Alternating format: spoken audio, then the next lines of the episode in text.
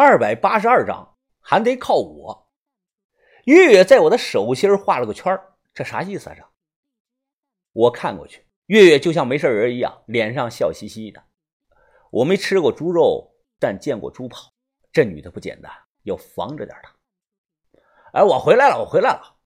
二聋子呢，提着吃的回来了。他大声的抱怨：“他娘的，这通州这地方啊，真是偏呀，周围连个像样的饭店都没有。”我买了几份素炒饼，晚上大家凑合一下吧。啊，此刻呢，离天黑呢还有一段时间。我在车上吃了东西，月月突然掉头问我：“峰哥，我很好奇，你是怎么能看出来这一带有古墓的呀？”哎，是啊，我也好奇。二聋子咬了一口大蒜，这里连座山都没有，周围全是平地，这这怎么能看得出来啊？这，我笑了，哈哈，纠正一下你们的说辞啊，这一带不是有古墓，而是有可能有古墓。至于怎么看出来的，我用的是北派的望气之术，说了你们也不懂。什么望气之术啊？纯粹是我说的。不过这片树林的确有不同之处。刚才开车过来的路上，我就注意到了，这个地方向阳、朝风、雨水充足，但西边那一片树啊，却成了歪瓜裂枣了。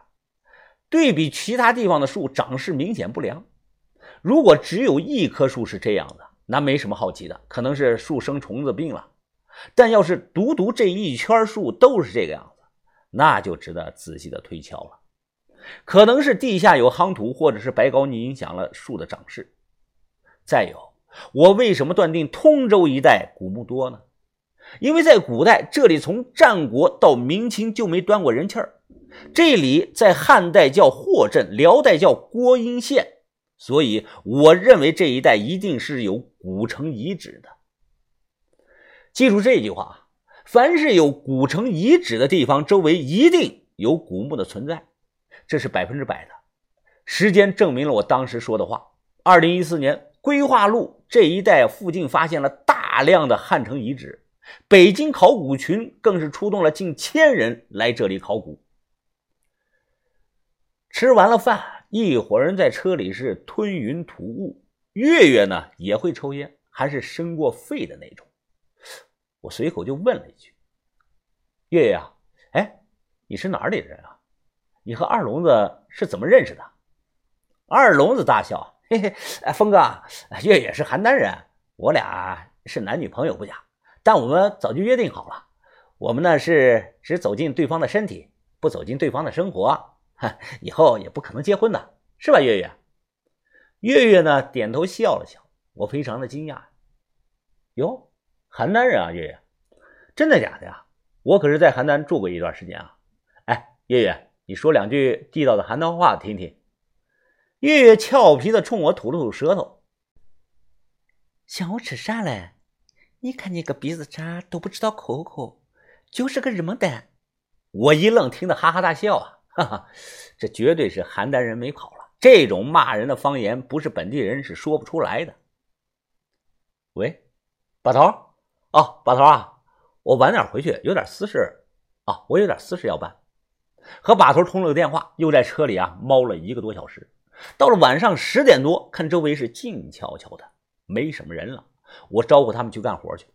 我让胡大方留在车里放风，并叮嘱他，一旦看到有人过来，立即就按车喇叭。然后我们从后备箱拿上机器、手电、洛阳铲等工具，就进到树林里了。打着手电走到歪脖子树那里，我望了望四周，哎，应该就在这里。你用你的机器，赶紧看看。二聋子将对地的这个探棒插到地下，结果刚通上了电，空洞仪立即就亮起了红灯，并且发出了一连串急促的警报声。这这这这这这这这这这这这这这这，尤其是金属棒顶端的那两根天线啊，就像风车一样转个不停。我操，真真他娘有啊！我说小声点，别他妈大惊小怪的。突然不知道怎么了。这台机器发出了一连串连续刺耳的电波声，都听得我耳朵疼啊！嗯，哎，这是怎么了？二聋子他呼吸变得非常的急促，他都结巴了。青，是青铜青铜的反应啊！这周这周围可能有青铜器啊！这，那你他娘还等什么等？赶紧用你的机器定个准确的位置！我催促着他。二龙子一通的操作，最终呢停在了歪脖子树西边三十米一处的地方。他非常的肯定啊，哎，就就在这里，拿铲子来挖挖挖！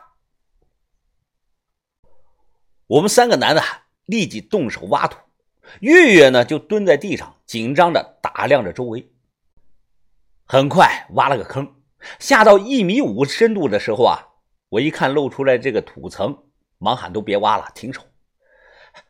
怎么了，哥？亮子喘着气问。我黑着脸看着二龙子：“你这个玩意儿不好使啊，这根本不准。这底下全是几千年没翻过的这个死土，不可能有古墓的。”二龙子呢，对自己的机器是深信不疑，他不信啊，哎。说不定，说不定深度不够啊！咱们挖下去以后就变成活土了，哎，也不一定啊。这，行了行了，别他娘的想好事了。告诉你，不可能的，就算你挖穿地球，也挖不到活土的。我放弃了这个东西，改用传统的洛阳铲打探方。我换了个位置，结果很快啊，我就用铲子带上来了红、黑、黄三色交杂的五花土。这地下。确实有个墓，但因为周围没有封土的表现，又种满了树，所以我一时无法确定墓葬的具体年代以及大小规格。如果野路子走到这步啊，肯定是一通的乱挖，给这里来个大仙顶。但那不是我们北派的风格，也不是我的风格。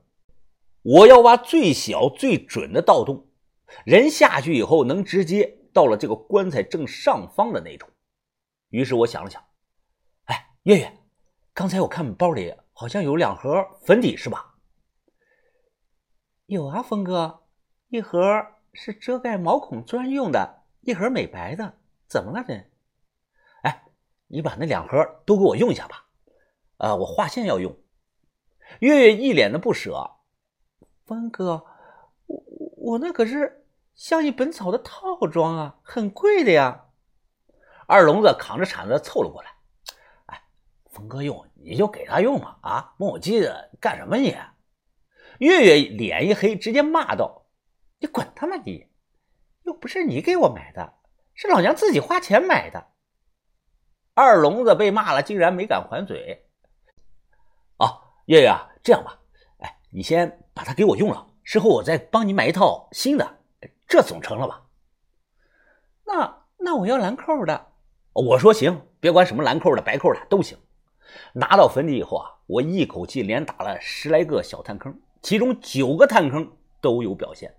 这个啊，就叫有效边界探坑。我将粉底撒到地面上，沿着有效探坑的路线一路的撒了过去。再回头看，面积三十多平方米左右，竟然是一个梯形。我心里一惊啊，这他娘的是个战国晚期的墓啊！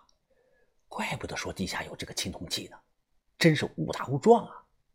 我一时有些激动，因为我有段时间没摸这个青铜货了。余下就很好确定了，这个墓是东西朝向，墓室长六米左右，宽三米左右，墓道长度在七米左右。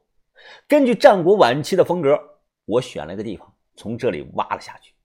打穿主墓室，就能直接到墓主棺材的正上方，左右误差肯定不会超过三十厘米。这个盗洞一直打到了后半夜三点半，在深度达到近八米的时候啊，我突然看到了脚下露出了这个大青砖，这是碰到的主墓室的卷顶了。能修得起卷顶的这主啊，也不是个平民。最差在战国晚期也是个富商大户什么的。亮子他满身是土，他喘着粗气呀。哎，哥，我突然我我有点害怕了。这别怕，怕个球啊！就你这点胆量，还想一年赚个一千万？亮子啊，咬了咬牙，我我我就是想多赚点钱，我想让小颖过上更好的生活嘛。说完，亮子抡起了撬棍，猛砸脚下的青砖。不多时，砰，砸出来一个洞啊！底下是黑咕隆咚的。亮子用手电照了照，便想往下跳，我一把就拽住了他。哎，别着急，底下密封了上千年，缺氧的，要先通通风。哎，再有啊，亮子，你听好啊，我是你表哥，不会害你。但你要是跟其他人搭伙，你千万要记住啊，永远不要把后背留给对方。你听到了没有？亮子带头灯，表上表情啊似懂非懂的点点头。对此，我只是叹了声气。我想着干完这趟活啊，回去跟把头申请申请，看能不能把亮子带在身边。要不然他以后跟野路子搭伙，我不太放心他的安全。等了十多分钟，二龙子也下来了，他一脸的兴奋啊！哎，差不多了吧？哎，峰哥，能下了吧？我猛嘬了一口烟头，下吧。